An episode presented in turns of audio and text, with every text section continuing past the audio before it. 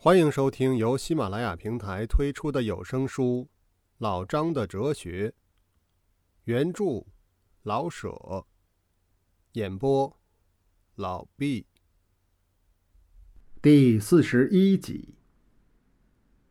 王德自从被赵四儿送回家，昏昏沉沉的，只是傻笑，饭也不吃，茶也不想，只整瓢的喝凉水。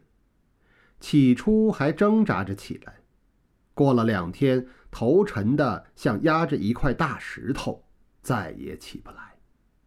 终日像在雾里飘着，闭上眼看见一个血淋淋的一颗人头在路上滚，睁开眼看见无数恶鬼东扯西拉的笑弄着他，醒着喊：“静静，不用害怕，都杀！”睡着喊：“老张，看刀，杀人头。”王老夫妇着了慌，日夜轮流看着儿子。王夫人生生不住的咒骂李靖。王老者到村中请了医生，医生诊视完毕，脉案写的是：急气伤寒，宜以散气降毒法治之。下了几味草药，生姜、灯芯儿为引，嘱咐王老者把窗户关上。服药之后，加上两床棉被，手心见汗就算见效。王老者一一的照办，不料王德的体质特别，药吃下去，汗也没出，气儿更大了，把两床棉被一脚踢下去。握着枕头，瞪着血红的眼睛说：“往哪儿跑？杀！”医药不灵，第二步自然是求神。所谓先科学后宗教者是也。于是王夫人到西直门外娘娘庙烧香许愿，求神方。神方下来，除香灰、大葱、胡用阴阳水服用之外。还有一首小诗：“万恶淫为首，百善孝当先。欲求邪气散，当求喜冲天。”王夫人花了五个铜元的香资，求娘娘庙的道士说破了神方上的启示。道士说：“邪气缠身，妖狐作祟，龙凤姻缘。”灾难自退。王夫人虽不通文理，可是专会听道士、女巫的隐语，因为自幼听惯了其中的奥妙，不难猜懂。于是她三步赶做两步走，跑到家里和丈夫商议，给儿子娶妻以冲邪气。王老者自然不敢顾违神意。咬着牙除掉了三亩地，搭棚办喜事，为儿子成家。无法，虽然三亩地出手是不容易再回来的。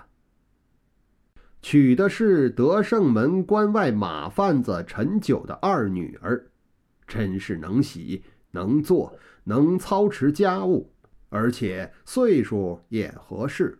今年她才二十七岁。由提亲到迎娶，共需四十八点钟。王家是等着新娘赶散邪气，陈家是还有四个姑娘待嫁，推出一个是一个，越快越不嫌快。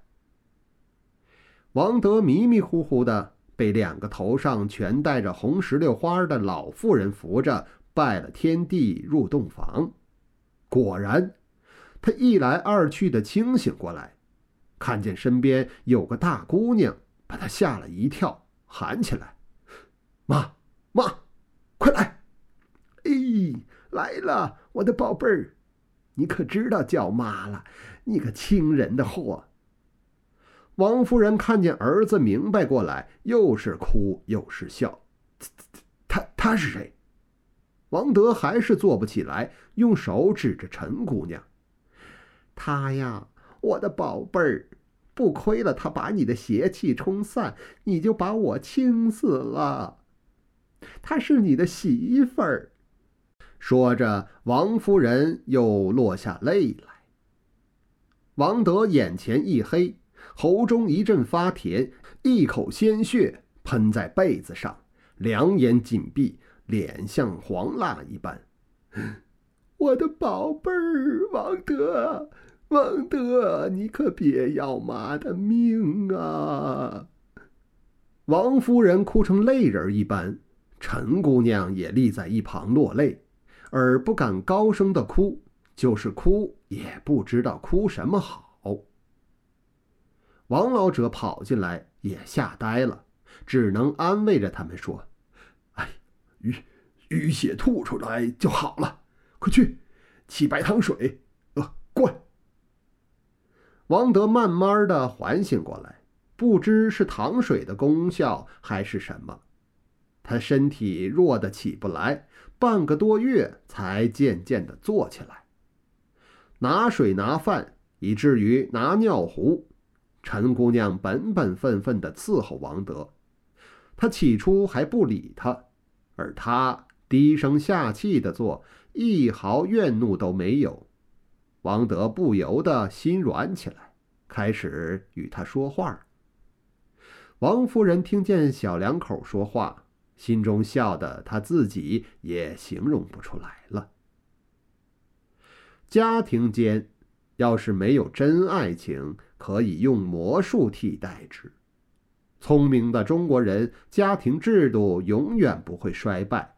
因为他们都会耍魔术，包袱里、包袱面儿无有夹带藏掖，说变就变。变，王德就是包袱底下的那只小白兔，那只小花耗子。至于她，陈姑娘，还不过是一张半仙手指缝夹着的小红豆。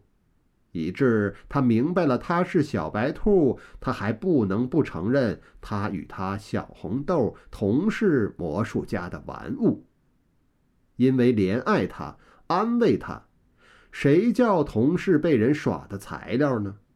你要恨他，离弃他，除了你真能战胜一切魔术家，他又何曾甘心在包袱和指缝之间活着呢？王德渐渐复了元气，家庭间倒也相安无事。他到前门外把行李取回来，又到报馆去看蓝先生。蓝先生依然不见他，于是他死心塌地地帮父亲做地亩中的工作，不敢再冒险去进城找事。再说，现在他不是要为自己活着了。是要对妻子负责了，还敢冒昧着干吗？而浪子回头，青年必须经过一回野跑，好像受之走旷，然后收心敛性的做父母的奴隶，正是王老夫妇所盼望的。对于李靖，他没有忘他，然而不敢去见他，也不敢想他。他已有了女人，他应当对他已有的女人负责。他软弱，难道陈姑娘不可怜吗？因为他的可怜而牺牲了真的爱情，不行。谁叫你事前无勇，事后还有什么可说的？李靖呢？听说王德结了婚，只有听着，他只有一天。销售一天，这是他所能做到的，别的，唉。